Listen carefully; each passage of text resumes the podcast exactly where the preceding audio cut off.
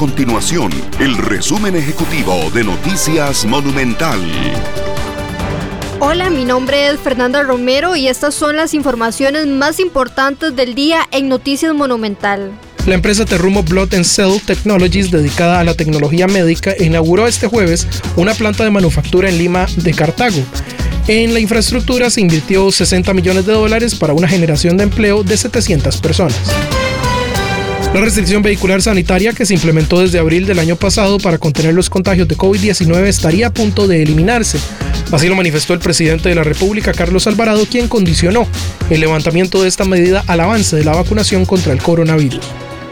Estas y otras informaciones usted las puede encontrar en nuestro sitio web www.monumental.co.cr. Nuestro compromiso es mantener a Costa Rica informada.